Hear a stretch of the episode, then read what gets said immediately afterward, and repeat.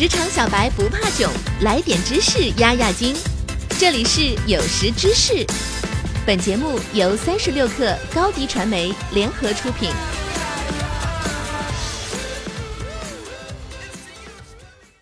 本文来自三十六克，编辑郝鹏程。上期节目中，我为大家分享了一位哈佛毕业生在 Uber 工作了三年学会的两件事。今天我们就来说说另外两件事。第一，将目标定得足够高，高到甚至让自己害怕，然后抱着坚定的决心去追求你的目标。在 Uber，每当我们设定目标的时候，锁定的目标看起来似乎都难以企及，看起来既滑稽又可怕。每当我向领导们展示非常有潜力的测试结果的时候，他们的反馈都是干得好，能将目标提高到现在的十倍吗？我一开始以为他们在开玩笑。但很快就意识到他们是严肃认真的，在目标还在制定的时候，它就变成了一个已经被接受的挑战，然后人们开始迎难而上。Travis 经常这样说：“恐惧是一种病，披荆斩棘是药。”当面对一个看似无法克服的挑战或是可怕的目标时，我们有时会因为恐惧而麻痹，这时只有采取行动，他们才能看起来不那么可怕。设定雄心勃勃的目标，能迫使你做到规模化思考、勇于创新、专注于最重要的事情。此外，它还会激励你更加百折不挠、披荆斩棘。只要能够带来想要的结果，任何任务都不应该被视为苦差事。我在 Uber 的工作经历还激励我实现了自己的个人目标。在我加入 Uber 之前，我很少健身运动，体力自然很差，我连三公里都跑不到。稍微远一点就会感觉肺根爆炸了似的。我一直希望能更多的健身运动，但总是给自己找各种各样的借口，自我安慰说我就不是健身运动那块料。每当看到身边有在跑马拉松的朋友，我都会暗自想，我永远也跑不了马拉松。Uber 内部有一个专门负责保障团队成员健康的团队。有一个月，这个团队发起了一项健身挑战，他们给我们每一个人都发了一个 Fitbit。比赛看这个月谁走的步数多，还会有一个实时排行榜。因为 Uber 非常注重目标导向和竞争意识，所以包括我在内的所有人都非常认真地参与进了这项健身挑战中。冠军奖品是一件 T 恤和选择一种新办公室零食的权利。因为我一次最多只能跑三公里，所以我选择每天早晨和晚上各跑三公里，从而让我在排行榜上一直处在 Top 十的位置。就这样，每天坚持跑两次三公里，不久后我就能一次跑完六公里。到那个月月底的时候，我就能跑半马了。虽然我最终没能赢得那次健身挑战的冠军，但是通过定期跑步锻炼，跑马拉松这个之前对我而言看似不可能实现的目标，竟然很快就实现了。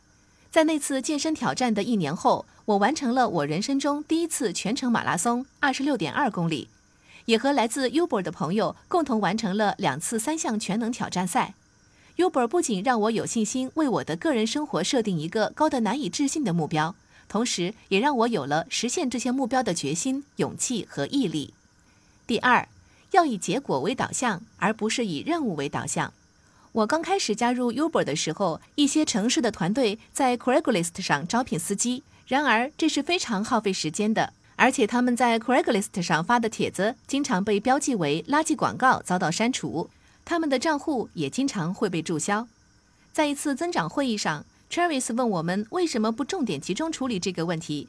当时不知怎么很好的回答 Travis 的问题，于是我们只能承诺下周改变这一现状。会后，我的经理对我说：“你负责这件事可以吗？”我本来是想不屑地推脱说：“不管怎么说，我也是哈佛大学毕业的。”我来这里是为了学习数字营销方面的专业知识，而不是在 Travelist 上发广告帖的。但是我没有这么说，相反，我第二天早上七点钟就到了公司，开始一整天就做那些枯燥乏味的复制发帖的工作。如果有帖子被标记为垃圾广告，我就去和 Travelist 负责审核的客服人员保证说我们发的不是垃圾广告，请求帮我们恢复。我不小心把我的手机号码自动填进了其中一个招聘帖子里，直到今天都有华盛顿地区的司机给我打电话。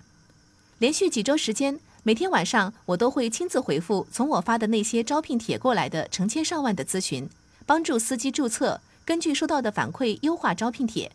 这项工作虽然非常累人，却很有效。在我的努力下，由 Travelist 渠道带来的司机注册量翻了十倍。这一策略非常成功，以至于我们在几周时间内就超额完成了整个季度的司机注册量目标。当团队看到这个成绩时，我们的 VP 走到我办公桌前，告诉我说：“完成的成绩非常出色，我想让你在下次会议上向 Travis 汇报展示这些成果。”我的回答是：“让我汇报，不是应该让我的经理汇报吗？”他回答说。这项工作是你负责完成的，所以你能汇报得更好。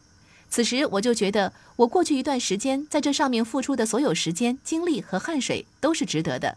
虽然在 Travelist 上发招聘帖看起来非常乏味和琐碎，但却有助于完成注册司机量、增加订单等方面的目标。